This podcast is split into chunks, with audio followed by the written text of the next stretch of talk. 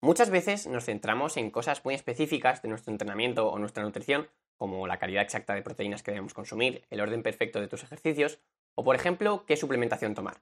Y esto está genial, no me malinterpretes. Pero muchas veces nos dejamos llevar por todas estas cosas y perdemos un poco de vista el camino que te llevará realmente a tu objetivo. Por ello, voy a comenzar una serie de tres capítulos en los que te explique de manera clara, paso por paso, las acciones que debes tomar en cada momento para convertirte en un buen levantador. El objetivo de esta serie de ejercicios será simplemente recordarte el camino que debes seguir y que se encuentra por encima de cualquier aspecto más concreto de tu nutrición o de tu entrenamiento. La idea es que tengas una referencia de todas las áreas en las que te debes enfocar dependiendo de tu nivel de experiencia. Y sí, hoy empezaremos con el primer episodio, con la guía que debe seguir cualquier levantador novato según Greg Knuckles, uno de los mayores referentes en el powerlifting a nivel internacional.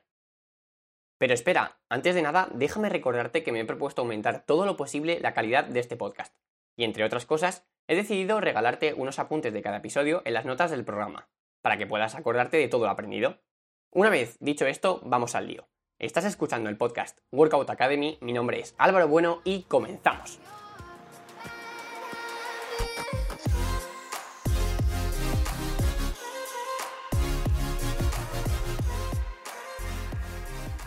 Pues bien, empecemos por el principio. Como en cualquier otra disciplina, está claro que para tener éxito debes ser capaz de mantener un esfuerzo a lo largo del tiempo. Todo el mundo conoce a más de una persona que se apunta al gimnasio y la verdad no dura más de tres semanas yendo regularmente. Pero es que esto no solo se queda ahí. Se ha demostrado también que cuanto más tiempo lleva entrenando una persona, menos probable es que termine abandonando el gimnasio próximamente. O mejor dicho de otra forma, esto básicamente quiere decir que los levantadores novatos están estadísticamente mucho más predispuestos a abandonar su objetivo deportivo. Por tanto, parece ser lo más importante establecer una buena estrategia desde el principio para no caer en la decisión de abandonar. Lo sé, seguramente si estás escuchando esto y empezaste a entrenar hace relativamente poco, pienses que esto no va contigo o que esto no te va a pasar a ti. Pero seamos sinceros, todos, tarde o temprano, pasamos por etapas en las que la motivación decae y muchas veces no sabemos incluso ni por qué. Por eso, lo primero que te quiero contar son estrategias que Greg Knuckles aconseja para seguir un objetivo a largo plazo. La primera estrategia de la que él habla es la de invertir tiempo y dinero en tus resultados. Suena un poco raro, ¿verdad? Ya de primeras me están diciendo que me deje pasta, y ya bastante tienes con pagar el gimnasio todos los meses, ¿verdad? Pues bien, esto tiene un porqué. Nuestro cerebro no es perfecto y suele caer en algunos errores de lógica que aceptamos como normales, pues en realidad todo el mundo cae en ellos. Sin embargo, si conoces estos errores de lógica llamados sesgos psicológicos, puedes incluso aprovecharlos a tu favor. En este caso nos aprovecharemos del coste hundido. Este hecho psicológico nos hace tomar decisiones en el presente teniendo en cuenta hechos pasados que son realmente irrelevantes para nuestra decisión actual. Mira, te lo explicaré muchísimo mejor con un ejemplo. Imagina que vas al cine con tu pareja o con algún amigo y pagáis 8 euros por entrada cada uno. Sin embargo, cuando ya lleváis media hora de película, os parece un auténtico peñazo. Pero al contrario de la acción más lógica, decidís quedaros a ver la peli entera. Pero ¿por qué realmente os quedáis a ver la peli entera? Pues seguramente sea porque ya habéis pagado 8 euros por la entrada, o por lo que es lo mismo, porque habéis caído en el sesgo psicológico del coste hundido. Si lo piensas fríamente, seguramente os lo habréis pasado muchísimo mejor charlando en un banco, pero decidisteis ver la peli hasta el final. Pues bien, después de haberte contado toda esta bonita historia, volvemos a nuestro tema. Si inviertes dinero en tu progreso, harás inconscientemente más difícil que tu yo del futuro decida dejar de entrenar. Y ya pasamos a la segunda estrategia, la cual consiste en encontrar una comunidad. Esto no solo te ayudará a estar más motivado al poder compartir uno de tus hobbies con personas que tienen los mismos objetivos que tú, sino que también tiene otras ventajas. Si en un futuro te planteas dejar de entrenar, tendrás que lidiar ya no solo con el hecho de cortar tus hábitos, sino también con el hecho de ver menos a personas con las que has compartido bastante tiempo e incluso puede que una amistad. Además, sentirte parte de un grupo de personas que hacen deporte y entrenan harán que te identifiques como tal en muy poco tiempo, y por tanto actuarás en consecuencia, acogiendo los hábitos de una persona deportista, que realmente es el objetivo. Y una vez dicho esto, dejamos un poco de lado la parte del convencimiento y vamos a centrarnos en aspectos más técnicos que tienen que ver con el entrenamiento.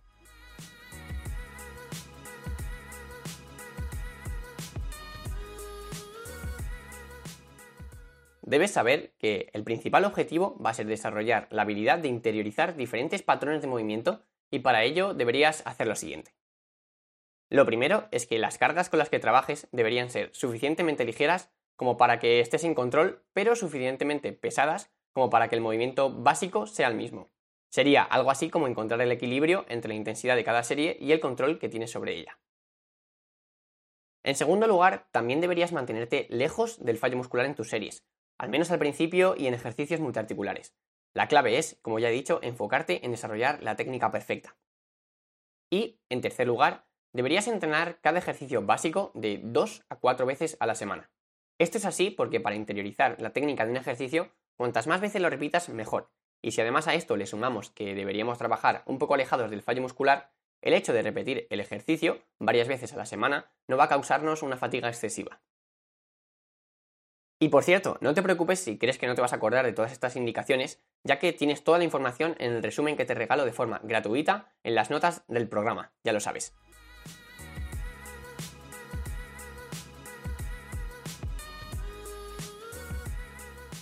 Y ya, como último apartado del episodio, todo levantador novato debería centrarse en desarrollar su capacidad de trabajo. Y esto viene determinado por tres factores fundamentalmente. Tu composición corporal, tu nutrición y tu estilo de vida.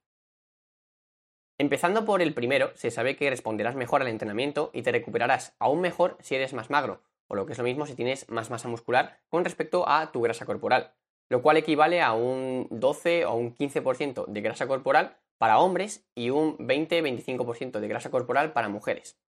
Para saber a qué equivalen estos porcentajes grasos, te dejo una imagen en el resumen del capítulo para que tengas una referencia más visual. En segundo lugar, tu nutrición debería enfocarse a lograr una composición corporal como la que te he mencionado en el apartado anterior.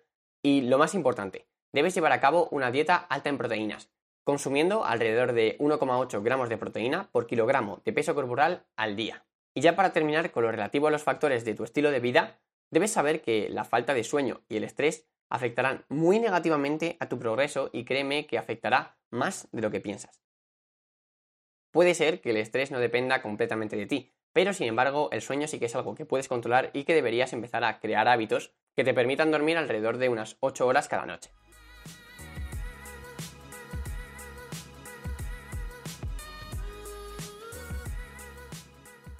Y con esto ya terminamos. Te recuerdo una vez más que tienes el resumen de las claves de este capítulo en un PDF descargable en las notas del programa. No me gustaría que te lo perdieras. Si llevas escuchando este podcast desde hace un tiempo, espero que hayas podido percibir alguna diferencia entre los últimos capítulos con respecto al resto. Tengo el objetivo de hacer de Workout Academy un podcast de referencia en el sector formativo del entrenamiento físico a largo plazo. Me gustaría poder ayudar a cada vez más personas a hacer sus entrenamientos y su nutrición más eficientes y para ello quiero mejorar en todo lo posible la calidad de cada episodio. Sería increíble si pudieses contactar conmigo por Instagram, me puedes encontrar como workout o por correo en info@alvarobuenoworkout.com para proponerme algún tema que te interese o aspectos a mejorar para capítulos futuros. Además, me ayudaría muchísimo si valoras positivamente este podcast en la plataforma que me estés escuchando, o mejor aún si compartes este episodio o programa con tus amigos. Un abrazo enorme y nos vemos en el siguiente. Chao.